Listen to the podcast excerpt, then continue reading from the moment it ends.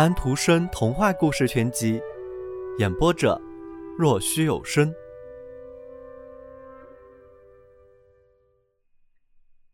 第九页，天空又明亮了，好几个晚上已经过去，今夜是一弯新月，我又得到了素描的素材，请听月亮说了些什么。我随着北极鸟和遨游者的鲸来到了格陵兰的东海岸。冰雪覆盖的山丘将一块袄地紧紧围住。杞柳和覆盆子则花繁叶茂，丰富的剪秋罗散发着甜郁的香气。我的光略有些暗淡，我的面庞惨白，就像从杆上折下在水中飘过了好几天的一片睡莲叶子。北极光圈在天空中发出亮光。它的环很宽，它的光像一根根旋转的火柱，扫过整个天空，忽而绿，忽而蓝。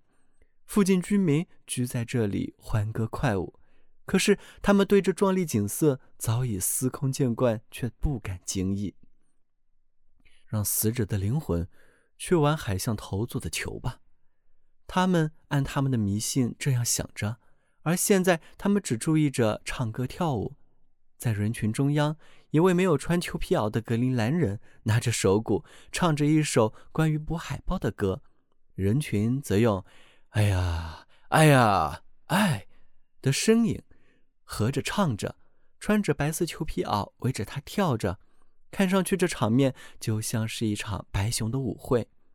眼睛和头不断急速地转动着，后来便开始了审问和判决。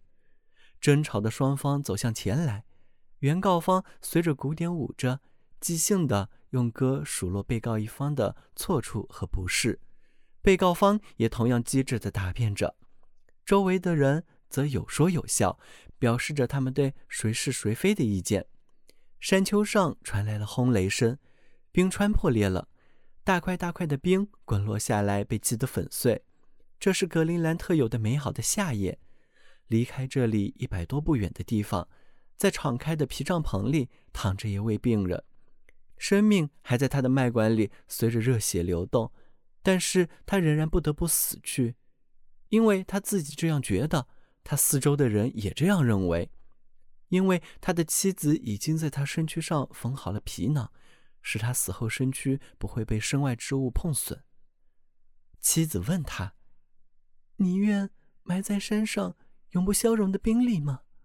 我可以用你的单人皮筏子和你的剑为你装点墓地，巫师会在你墓前为你跳舞祈祷。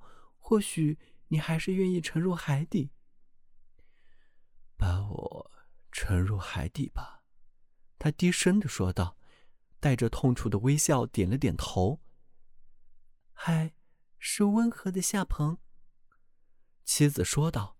成百上千的海豹在那里嬉戏，海象会在你的脚旁睡觉，在那里打猎，既安全又有趣。孩子们把绷在床上的皮撕碎，好把死者抬出到海上去。那汹涌的大海，他曾抚育了他的生命，他现在要安息在他的怀里。日夜变化不停浮游的冰山是他的墓碑，海豹在冰块上睡眠，巨鸟。在冰块上空翱翔。小朋友们，今天的故事已经讲完了，请闭上你们的眼睛吧，晚安。